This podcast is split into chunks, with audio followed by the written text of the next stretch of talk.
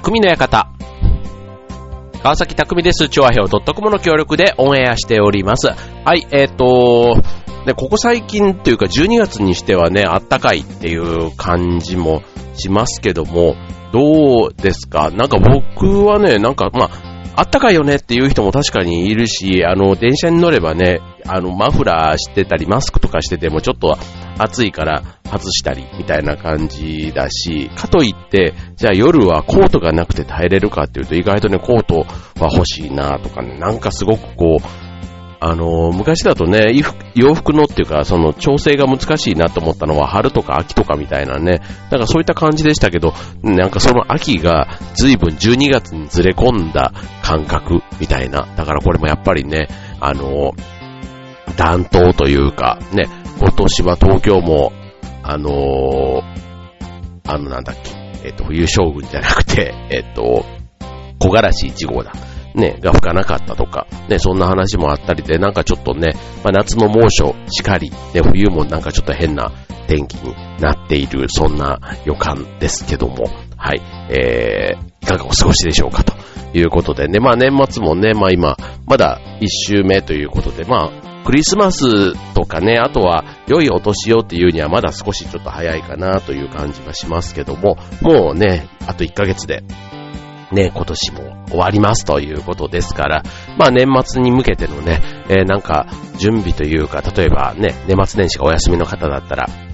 年内にはここまでやっとかなくっちゃとかね、結構そういう話をもうし始めてる時期なんじゃないかなと思いますね。はい。で、えー、っと、はい。で、僕の方も、まあ、え仕事って意味で言うとサラリーマンというね、その仕事の、まあ、年内にやらないとダメなとことかね、まあそういうことが普通にあるわけなんですけども、えっ、と、12月26日にはね、劇団の今年最後の公演、ね、こちら今回レストランでね、フレンチレストランでやらせていただく、あの、早川書房さんのね、ビルの下にある、えっ、と、リビエールさん、ラ・リビエールさんっていうね、素敵なお店を貸し切ってのね、えー、公演になりますので、こちらあの、朗読と、あとは、まあ、芝居って言ってもね、あの、レストランの中でやれる動きではあるんですが、いわゆるお芝居と、えー、を合計3本、お届けしたいと思っていますので、もうね、残り席わずかですので、早めに、えー、来ていただける方、ご予約いただけると嬉しいです。はい、ということでね、まあ年末恒例ということで、去年の多分今頃はね、えっと、年末ジャンボとか、ああいうね、宝くじの話をしてたなぁなんていうのをちょっとふと思い出しまして、えっと、まあ、宝くじね、僕いつもあの、30枚、えー、1枚300円ですから30枚で、約9000円分を買っているんですけども、まあまあ当たりませんよ。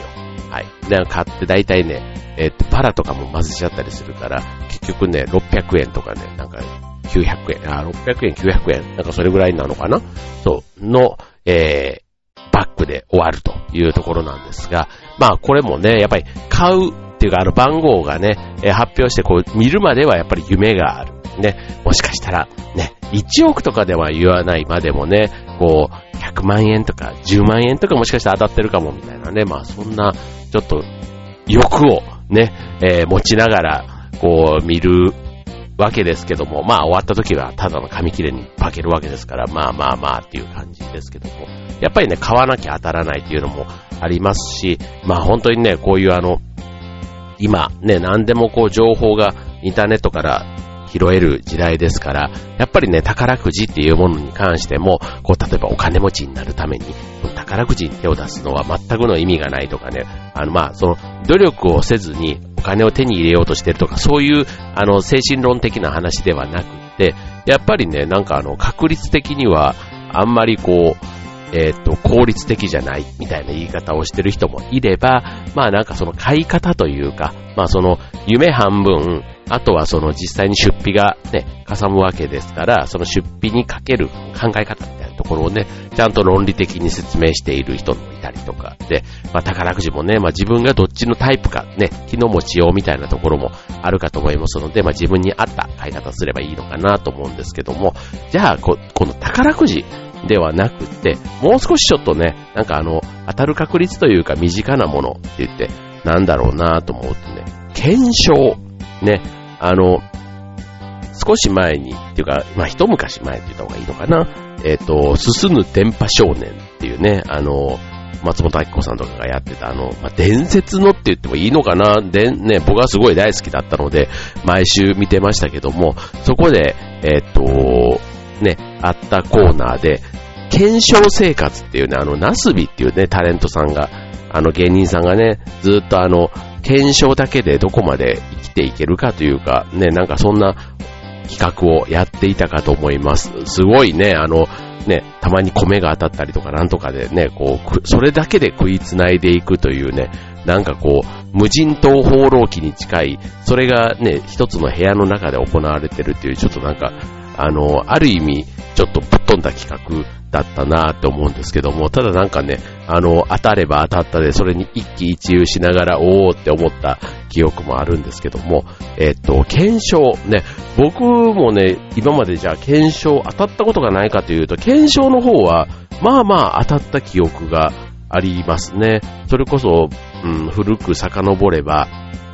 うんと、松田聖子のテレホンカードとかね、なんかそれはすごくあの、当時はやっぱりね、テレホンカードも、そういうね、レコード会社とか、ね、なんかそういう、えっ、ー、と、メーカーその、タイアップし、化粧品とのタイアップしてるだとか、なんかそういったので、結構プレゼントとしてね、使われてた時代なんですけども、なんかそれをね、アンケート答えると、抽選で何名様に、みたいな、なんかそういったものがね、当たって、で、当時だとね、テレホンカード、えっ、ー、と、50、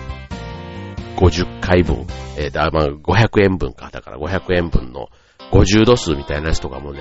当時のあの、切手とか、テレホンカードとか買い取ってくれる店とかで、それを見せたら、1万5千円ぐらいとかでね、当時の値段で買いますよ、なんて言ってくれたりした時代があって、まあ今そのテレホンカードも、なんだかんだ言ってね、どこに行ってしまったかもうはっきり謎なんですけども、はい、まあそんなものが当たったり、あとはなんだろう、うん、なんかね、あ、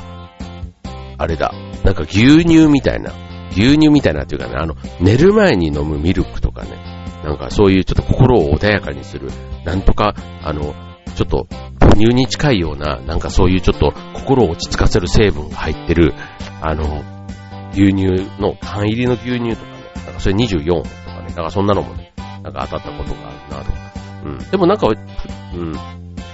そんなに多くないですけども、比較的あの、検証を当てるには、ちゃんとアンケートであれば、すごいなんかアンケートに対して、こう、真摯に向き合った感を出す。なんで、要はあの、食べ物の感想だったら、あの、コメントのところにもね、こうで、ああで、こうでとかつって、あの、書くとか、なんかテクニック的なものとかね、あの、として、あとはその、はがきの周りに蛍光マーカーで色をつけるとかね、なんかそんな話を聞いたりとか、あと、はがきは、こう、なんていうの、抽選箱に入ってた時手に引っかかりやすいように、あの、まっすぐじゃなくて、ちょっとあの、カーブをつけて、こう、なんていうの、こう、折り目をつけるっていうの折り目じゃないな。こう、ちょっと丸めた感じにして投函しておくと、その、はがきの山の中に入った時にもちょっとふっと浮くから、手指に引っかかるとかね、そんな話が当時はあって、結構そんなことをね、あの、やりながら、よくあの、コンビニとかね、スーパーとかでもこう、応募用はがきがそのままあったりするじゃないですか。だからそれはもう全員同じ条件だから、そう。で、それを、あの、ね、例えばそれにそのまま切手を貼って出しちゃうとペラペラだから、それをちゃんとあの、郵便はがきに貼ると厚みが出るじゃないですか。そう、だからその厚みを出すとかね、なんかそんなとかね、当時はなんかテクニックとして紹介されていましたけども、はい、ということで、えっ、ー、と、改めて、えっ、ー、と、検証、最近あんまりね、検証もインターネットで応募するみたいなのが多くて、はがきで出すなんていうのはもうかなり過去の話のような印象もありますけども、はい、えー、今日はテーマ、検証でお送りしたいと思います。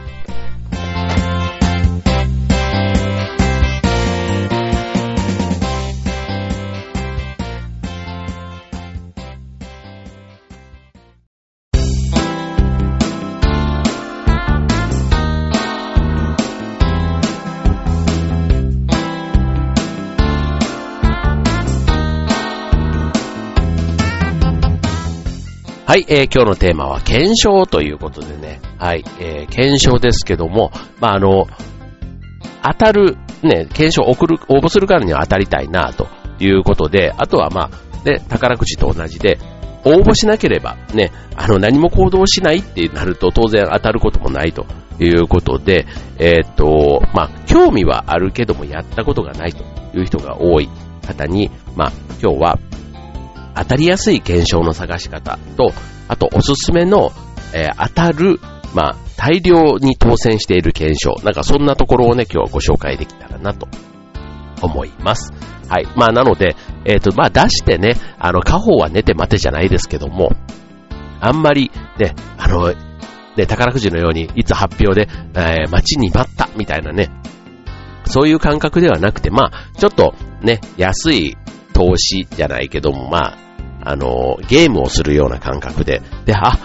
そういえばこんなの出してたな、みたいなのが、ふっとしたタイミングで、えー、当選者にね、えー、そのものが届いた時に、で、その時に気づくぐらい、そんな感覚がもしかしたらいいのかもしれませんね。はい。ということで、まず検証ですけども、えっ、ー、と、まず、えっ、ー、と、検証というのは大きく2種類あるんですね。えー、オープン検証とクローズド検証。えつまり、オープン検証っていうのは誰でも応募ができる。あの、例えばテレビ見てる人はね、えあのまあそのテレビの中でもね、こう、キーワードみたいなものを発表して、そのキーワードを書くなんていうのもあったりしますけども、そういうのがオープン検証。もう一つ、クローズド検証。ここは、えっと、例えば商品を購入した時のバーコードが必要になるとかね、一定の応募条件が必要になるものっていうものがまず二つあります。で、クローズド検証の中には、えっと、特定の商品を対象にしたもので、シールを集めて応募するっていったような一般検証と、あとは、えっと、ショッピングモールとかで、あの、いわゆるあの、えっと、買い物をすると、抽選券みたいな、あの、くじ引き券みたいなのをもらう。で、えー、チャレンジできる共同検証っていうね、そういった種類も、クローズド検証の中にはあるということですね。まずは大きくはオープン検証とクローズド検証。クローズド検証の中には一般検証と共同検証っていうのがあるということですね。はい。で、あとは、えっと、じゃあ、えっと、くじ引きじゃなくて、例えば、あの、販売されている商品におまけがセットで付いているみたいな、あの、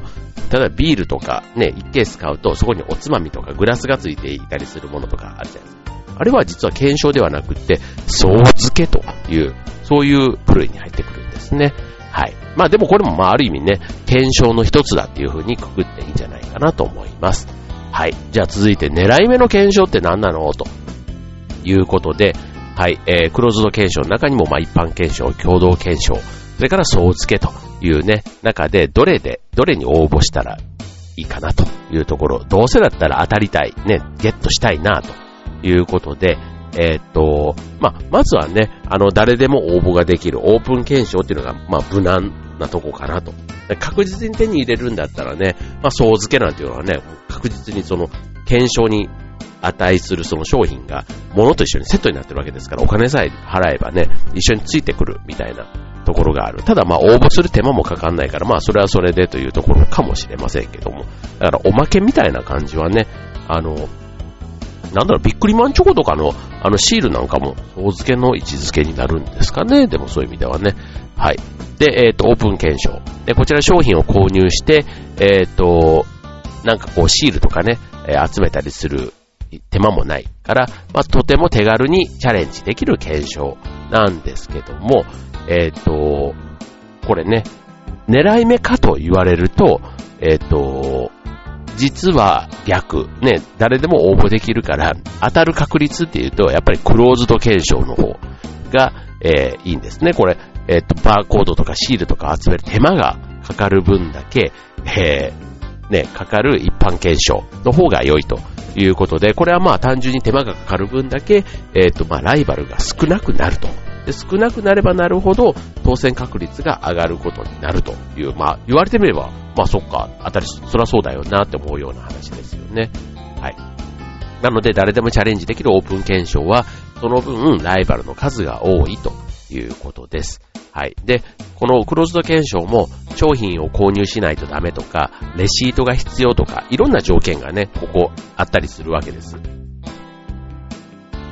で、えっ、ー、と、面倒だと感じた時に、それはライバルの数が減るというふうに考えた方がいいから、逆に前向きにね、そこチャレンジするっていうのはとてもいいということなんですね。はい。で、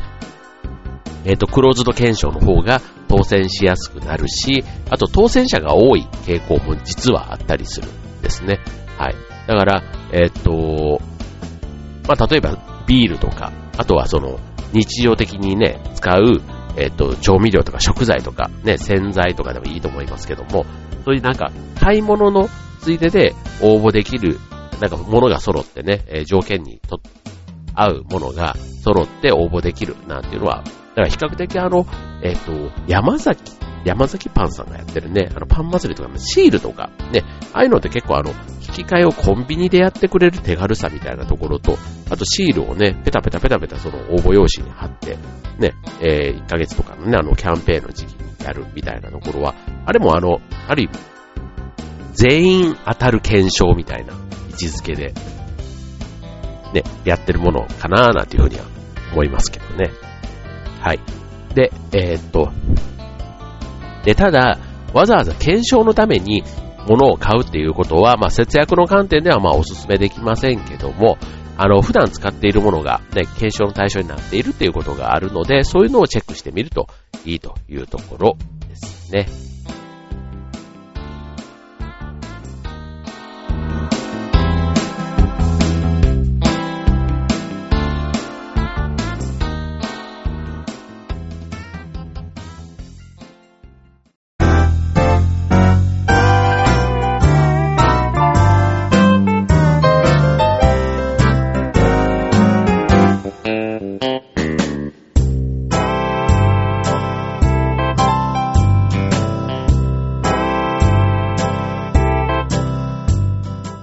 い、えー、今日のテーマは検証ということでお送りしております。はい、えー、っと、続いて、検証を当たりやすくするポイント。ね、さっき僕があの、えー、っと、はがきのね、周りに蛍光マーカーをするとかね、なんかそんなのが都市伝説的にでも言われていましたけども、まあ、そういうのがね、本当にこう当選確率をアップさせるために、ね、効果があるのかっていうところはね、ちょっと一般的な、あの、他のね、その僕の応募してた頃の20年ぐらい前の話ではなくて、ね、まず、えー、をお伝えすると、まず一つ目、意識を変える。ね、えー、検証に、えー、応募する、しても当たらないと考えている。人に関しては、やっぱこれはね、あの、当たると、ね、思い込む。ということがね、やっぱりね、大事なんだそうです、これって。もう、運だから、みたいな風にしてね、まあ、当たらない前提でというよりは、当たるっていうね、そこを強く思うっていうのがやっぱりね、あの、大事みたいですね。そう。で、あの、実際にこう、ね、そういうのをコメント寄せる人っていうのは、やっぱりこう、当たる人には当たってるっていうところがあるようで、それこそあの、高級和牛のだったりとかね、そういうビールケースが当たったとか、ね、なんかそういう大きな旅行が当たったとか、ね、そういったものが実際には世の中多くいらっしゃると。いうことで、運がいいということだけではなくて、なんか逆に引き寄せているものをがある。じゃあ、そのどうやって引き寄せるのかっていうところの話になると、まあちょっとだんだんそうなってくるとね、なんかちょっとスピリチュアルというか、ね、そういう、ちょっとあの、次元がだんだんこう応募するっていうその実務の話だけではなくて、なんかその、その人の生き方とかね、なんかこう、考え方とか、なんかこの、精神的なものがどうしてもなんか見え隠れしがちなんですけども、やっぱりこう、当選しやすい人っていうのは、知らず知らずのうちに当たりやすい検証に応募していたり、当たりやすい行動をしているということなんですね。はい。なので、えー、っと、その、応募するコツ、当選するコツなんていうところをちょっと今日この後ねご紹介したいなと思うんですけども、えー、っと、まず一つ目。えっ、ー、と、まずあの、諦めない。まあ、またこれもちょっと精神論みたいな。えー、すぐに諦めちゃうとやっぱり当選のチャンスを逃してしまうということで、あの、バンバン当たってる人も当然100発100中で当たってるわけではないということで、まあ、あの、やっぱり数打ち当たるみたいな発想で、こう、まめにね、こう当選するぞっていうね、やる気で運を引き寄せているということで、まあどうせ当たらないっていうそっちの方の気持ちをまずやめるということが大事ということですね。はい。で、次はまずとにかく応募。まずあの、諦めないっていうのが一つ目。次二つ目。とにかく応募する。行動するということですね、これ。行動、実行するって何事にもすごく大事ですけども、これは検証に関してもそうということなんですね。あの、検証はやっぱり数打ちゃ当たるというとこで、一通だけ応募するよりも、いくつも応募した方が当選確率が上がると。もうこれはもうあの、運とかなんとかではなくて、行動すれば結果がついてくるっていう、そういうことなんでしょうね。はい。で、えー、っと、メールアドレスの登録だけで OK だと、えっ、と、気軽に応募することができますと。いえまあね、その分なんかちょっといっぱい迷惑メールじゃないけどね、えっ、と、DM みたいなやつが来ちゃうな、みたいなところで敬遠する人も多いかと思うんですけども、その、検証専用のメアドを作っておくなんていうところはまた逆に効率的にいいかもしれないですね。もうそれ専用、自分の普段の使っているメールアドレスを登録しちゃうと、ね、そこにたくさんあの、そういうね、えっ、ー、と、メーカーとかからもいろいろ情報が来ちゃったりするので、まあ自分専用のね、あ自分専用というか、名、検証専用のメールアドレスをね、登録しておくっていうのはまあ、あの一つやり方としてはあるのかなと思いますね。はい。で、えっ、ー、と、時間と手間がかからない分、より多くの検証に応募することができますと。えー、いうことですね。はい。インターネット検証に応募したら、えー、まあ、当選率が上がったなんて話もあります。はい。で、次、応募の宛先をチェックする。これあんまり考えたことないですね。はい。例えば編集部とか、師匠箱とか、あとは番組名とかね、いろんな宛先があったりするわけですけども、えっと、師匠箱というのは、えっと、郵便局にはがきの受付のスペースが設けているものなので、まあ、全国から応募はがきがたくさん届いても大丈夫ということ。ね、例えばあの、企業ね、え番組名とか編集部宛てになっているものは、もし全国からね、何万通ものハガキが届いたら、ね、ちょっと困ってしまうということで、えっ、と、ある程度少ない枚数の応募ハガキであるというのが、支所箱じゃない方、ね、編集部宛てとか番組名とかね、つまりライバルが少ない検証だと考えられると、ね、いう、そんなこと考えたことなかったですね、僕は。はい。で、また、えー、大きな企業の検証や支所箱宛ての検証の場合、えー、はがきは抽選や業者に委託した形で抽選になることが多いので、えー、編集部宛てとなっている検証は、はがきの中身を一枚一枚読んでもらえる可能性があるということなんですね。これそうするとさっき僕が言ったような、より検証に応募、あよくね、検証に応募する際に目立つようにカラフルにするとか、えっ、と、他のハガキより厚みを持たせて分かりやすくするために、えっ、と、マスキングテープを貼ってデコレーションするという方法なんかもあるということで、これはじっくりと中身を読んでもらえるタイプの検証にはこういうことをやってみるのも一つ、あの、効果があると。なんかすごいもうラブレターのようですよね、これね。はい。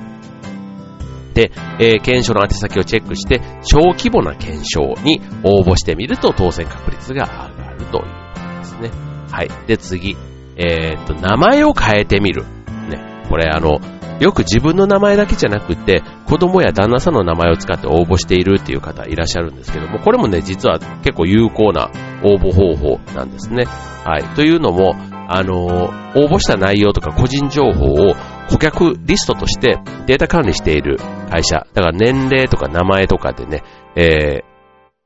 こうデータが出来上がってたりするので、えー、商品によってはターゲットとなっている年齢層が違ってくるので、えっ、ー、と、メーカーや企業側が、えっ、ー、と、求めている客層にヒットすると当たりやすくなるということなんですね。はい。例えば赤ちゃん用のミルクに、だえ大人の男性が、えなかなか応募しないっていうね、えところに、えまあ、顧客のイメージっていうのがあるわけですから、そう。だから、これ、どっちもどっちなのかなって気もするんですけどね。まあ、例えば、あの、男性？あ、そのさっきのね、じゃあ、赤ちゃん用のミルクは女性ね、だいたいお母さんが応募してくるところに男性のやつがあった時に当たりづらくなるのか逆に珍しいから当たるのかと、まあ今のこの話から言うと、えー、っとやっぱりそのお母さんっていうね、だから自分がもし、えー、っと男性の立場としてハガキを書いている。ただ、えー、応募先が、えー、赤ちゃんのミルクがね、検証になっているやつだったら、奥さんの名前をね、えー、使った方が、まあ、有利ということですかね。有利というか、当たるかもしれない。当たる確率が上がるかもしれないというところなんでしょうね。はい、次。職業は詳しく書くとあの、住所、氏名、年齢、職業、電話番号をお書きになってて、結構ね、昔で言うとこの検証の基本かと思いますけども、この職業、ね、できるだけ詳しく書いておくのが良いということなんですね。例えば、えっ、と、応募した商品、購入した商品と、えー、応募者のマッチングをチェックするっていうのが、まあ、メーカー側の狙いとしてもあるわけですから、そのためにね、検証をね、えー、なんていうの、エビというか エビで対応するじゃないの。ちょっと例えが良くない。はい、なんですけども、あの、ね、なのでもしこの人が当選したら、その後、口コミでね、広めてくれるかとかね、もしあの、モニターになってくれたら感想をくれるかっていったところなんかも、こう、検証を出す側は考えたりしてるわけです。はい。なので、例えばあの主婦や女子大生とかね、そういった SNS で拡散してくれる可能性がある人の方がもしかしたらね、検証当選しましたって言ってね、そういうのをね、こう、Facebook だとかね、あの、インスタとかでもアップしてくれるかもしれない。なんていうと、そういう人の方が、えっ、ー、と、まあ、抽選とは言いつつね、あとま、検証、ね、ね、あの、検証なので、なんとなく平等に当たるだろうとは思っていながら、なんとなくそこにね、多少当たりやすさみたいなものは何か一工夫することで確率が上がるような話に思いますね。はい。なので、まあ、企業側としてもね、まあ、この人にって、だからそういう選び方がありなんでしょうね、検証って。だからアンケートすごいしっかり書いてるから、この人に検証のプレゼントをしたい、みたいな。ただ、住所、氏名、年齢とかをね、最低限書いて、はがきを出せば、あとはガラガラっていうか、ね、抽選でこうピッて引いて、当たるみたいなものかというと、もしかしたらその検証によっては、今みたいな、ね、えー、内容をチェックしてその人に、えー、プレゼントするみたいなのは、企業によってはあるんだろうなと思います。はい。で、続いて、えー、貪欲になる。まあ、これはね、さっきのあの、数打ち当たるじゃないですけども、えっ、と、よく応募はがきに商品の感想、自由記述の欄があると思いますけども、ここに特になしなんて書いてしまうと、あの、ね、企業側はアンケートをね、なぜしているかというと、今後の商品開発とかね、その商品のより良くしていきたいっていうね、具体的な感想を聞きたいからであって、単純に検証目当てだっていうふうに分かった瞬間に、やっぱりちょっとね、あのー、ね、人間としてね、そのハガキを見たときにあって、まあ期待を、まあ上回るか下回るかっていうと、やっぱりね、何もなかったらちょっと寂しいわけじゃないですか。か短くても良いので、内容を具体的にね、えー、感想とかを書くというのはとても大事ということですね。まあ、例えばあとは美味しかっただけではなくて、辛味がちょうどよく家族みんなで食べられました。もっとこうこうみたいなね、なんかそういうことを書くとかね。はい。なのであの、さっきの記述式アンケートを書くなんてやるとさらにこう面倒さ加減が増すので、そういう意味でのライバルは少なくなるんじゃないかなと思いますね。はい。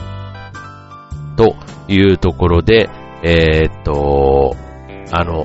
あ、あとは、一つの検証には一つの応募。ね、時々あの同じ検証に何枚もハガキを使って応募する方がいらっしゃいますけども、あの、何口も応募することができるもの、複数応募が可能な検証なら、当選確率が、あの、上げることができて良いのですが、そうでもない検証も実は多いんですね。あの、データをリスト化して、ね、応募した人のデータをリスト化して、え、る、で、それでもうあの、リスト化した中から抽選するということなので、まあ、例えば10枚ハガキを出しても、あの、リストとしては1人分しか登録されないので、ね、たくさんハガキを使って応募しても結局1通の応募として、えー、カウントされるということで、えっ、ー、と、複数口のね、応募が可能な検証には、まあ、数打つというね、そこの使い分けも大事ということですね。はい。で、あと、えっ、ー、と、当たりやすい検証。ね、えー、ね、これ結構大事ですね。はい。えー、インターネットがやっぱりあの、お金も時間もかからないオープン検証でインターネット応募ができるんだったら、まあそれが一番楽で効率よく応募ができますということで、まあ、あの、さっき言ったようにね、オープン検証応募数が多いから当たらなさそうって思ってしまいますけども、あの、インターネット検証はまず検証の数が多いので、えー、っと、意外と、あの、ね、あの、あとはその、サイトによっては、こんなところの応募これ普通見ないよな、みたいなところで応募応募、募集をかけたりしますので、なんかそういったところを見つけたらね、応募応募してみるっていうのは一つありなのかなというふうに思いますね。はい。えー、まあ探すだけ探すあ、探せば探すほどね、こういろんな検証に出会うこともできますし、内容によってはかなり当選しやすいと言えるというとこですね。はい。まあ、あの、ホームページのね、バナーとかで大々的に宣伝されている検証はまあ、応募数も増えて当たりにくくなってしまうかもしれませんけども、はい、その辺の見極めも結構大事かなということですね。はい、続いて、地元のフリーペーパー。ね、フリーペーパー、いろんなあのフリーペーパーありますけども、あの、駅とかでもね、あとコンビニのラック、あと家のポストなんかにも結構投函されているフリーペーパーあると思いますけども、こちらあの、もちろん無料で、地元のお得情報がたくさん載っている、まあ、読み物としてはね、まず見る機会、意外とあるかなと思いますけども、これにもね、よく検証って最後の方に載ってたりするし、結構おすすめなんですね。えー、っと、いろんなページに小さな検証が実は出てたりするので、本当にあの、くまなくチェックすると意外とあの、応募できるもの、なんかあの、どっかの食事券とかね、なんとか入場券とか、ね、あとは、なんとか割引券みたいなものとかも含めると、結構あの、ちょこちょこ出てたりするので、えー、っと、で、大体このフリーペーパーは、編あの、編集部宛てになっていることが多いので、ちょっとね、そこに記事になるようなネタを書いてみたりとか、あとはそのフリーペーパーの感想とかをね、書くと、そういう意味では、あの、編集部の目に留まりやすいということで、えっ、と、図書カードとかね、なんか食品みたいな、なんかそういうちょっとね、えっと、すぐ使えるようなものだったりすると、意外とフリーペーパーの検証、なかなか有力だというのですね。はい。で、それからあとは当たりやすいのは、雑誌のアンケート。ね。これあの、巻末、関東にアンケートみたいなの。これはもうデータを集めたいっていうね、その、出版社側の意図があるわけですから、まあ、どの件、ね、特集が良かったとか、どんなアイテムが欲しいとかね、まあそういったことを、まあ、書くということと、あとはあの、切手を貼らなくても良いタイプのもう、ね、えー、もう多いということで、えー、まあ出しても損はない。ただ、非常に倍率が高いというところがあるので、まああの、どっちかというと、ね、当たればいいなぐらいな、ちょっとあの、記念、記念応募みたいな、なんかそんな感覚がいいのかもしれませんね。はい、えー、それから、ちょっと今日結構ね、いろいろ、あとラジオ、ね、これ、チョアヘヨでもね、ラジオ、え実はあの、たまにプレゼントあったりするので、これね、僕結構狙い目かなって思うんですけども、あの、ラジオね、車の中で聞いててもなかなかね、あの、応募するとこまで、こうならない確率が高いので、テレビよりは、僕は、ね、ラジオでの応募って意外と、あの、聞き流してしまって、あの、応募先をの、あの、メモが取れないみたいなね、なんかそういうのって結構あるなと思うので、これラジオ検証は多くの場合ハガキの応募になるんですけども、えっと、このハガキがどうやって選ばれるかというと、あの、制作側の AD さんとかスタッフさんが選んでいることが多いと。いうことなんですね。だから内容重視で選ばれることが多いと。これ例えばあの、ラジオの検証ではないですけどね、こう、あの、お手紙とか送って紹介されたらね、そのラジオ、ラジオ局の何かがもらえるとかっていうのってあったりするし、あとはその、えっと、出演しているタレントやね、えっと、芸能人のなんかその記念具のグッズみたいなんだと、まあ、いわゆる抽選みたいな感じの検証になっているんですけども、えっと、これラジオ検証の、まあ、注意点としては、応募要項を必ず記入して応募するということが大事ということで、まあ人の目でね、最後あの、丁寧に書いてあることは当然なんですけども、まあ見てもらえるということで言うと、まああの、向こうから求められたことにね、ちゃんと誠意を持って答えてるか、みたいな、好感度みたいなところもやっぱりね、えー、考えて書くと、えー、当選確率もアップするということですね。はい。これあの、週末とかね、なんかそういうあの、一週間でも変動があるみたいなので、はい。そんなところもちょっと気にして、あの、応募するといいんじゃないかなと思います。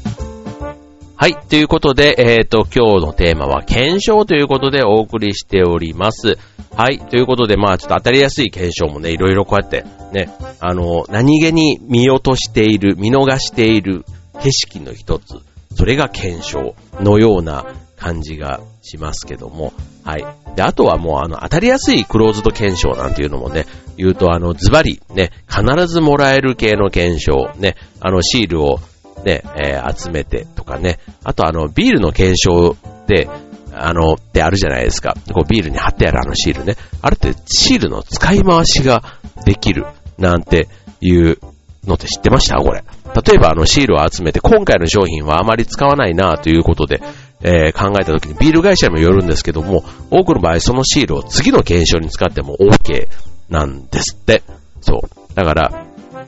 貯めていたシールでキャンペーンの時期が終わったら捨てちゃってた人、これね、次のキャンペーンまでね、またで、あのシールを貯めておくと良いということですね。はい。で、あと、クローズド検証でよくあるのが応募時期を複数回に分けていること。で、えー、実は最も当たりやすいのが初回の応募なんですって。あの、後半になればなるほど、えっ、ー、と、多くの人が検証を知って応募してくることになるので、えー、っと、そういう意味では、まだ知られていない初回の方が当選確率が上がるということですね。はい。えー、っと、まあ、あと、えー、大量当選するもの、ね、数千人、1万人単位で大量、当選するサンプルとか試供品、僕はこれあの、さっき言ったね、あの、寝る前のミルクなんて、どっちかというとこの試供品とかサンプルに近いような位置づけ。まあちょっと量がね、24本とかそういったセットだったんで嬉しかったんですけども、これもあの、簡単なアンケート、情報入力で、えー、応募ができるということですね。これはまあどっちかというとあの、口コミとかね、SNS での情報拡散がね、狙いというふうに言えるんじゃないかなと思います。はい、ということでね、まああの、応募してね、当たる。なんかそういうちょっと、あの、ただで手に入るみたいなね。まあ、ただじゃ、はがき代とかはかかってますけども、なんかそういったちょっと、あの、ゲーム性があるものってね、こう、ワクワクするとこってあるじゃないですか。はい。なので、えー、まあ、検証ね、宝くじほどハードルは高くないし、ちょっとあの、面倒さもある。ただ、ちょっと知恵と自分の労力をね、ちょっと駆使すれば、もしかしたら工夫した分だけ何か自分にね、返ってくるものがあるかもしれない。それが検証ということです。はい。で、検証ね、えー、これだけで食っていくってなかなか難しいかなと思いますけども、ただこれ、検証生活ね、踏み出すためには、まず大事なことは、えー、最初から諦めずに、まずは応募すること。ね。行動しないと全てが始まらないというのが検証。ね。あの、検証に限らずですけどね。はい。えー、大事ということですので、ぜひ、チャレンジしてみてはいかがでしょうかということですね。はい、えー、なんか僕もね、久しぶりにちょっと、そう余ったね、そう、年賀状とかで結構あの、書くこと僕は多いんですけども、これね、年賀状書くっていうのはね、またね、さっきのその読み手の方からすると、余った年賀状書いたな、みたいなのが、使って書いてるな、っていうのが見え見えなので、あんまりそれはね、やらない方がいいっていうのをね、いくら内容を凝ったものにしたとしても、所詮余り物のなんかでやってきたみたいな、なんか、まあそれはね、なんかそういう風に伝わってしまう。まあ、例えば、検証以外のね、ところに、普通の手紙を出すのに年賀状の余りは使わないっていうのと、同じかなと思うので、そんなところもちょっと気にした方がいいんじゃないかなっていうところのようですね。はい、たかがで検証、されど検証、あとその向こうにはね、人がいるっていうところをね、ちょっと改めて、ただの運だけじゃないという、そんなところも、ね、えー、検証、なかなか奥が深い世界ですね。はい、ということで今週の匠の館、ここまで。バイバーイ。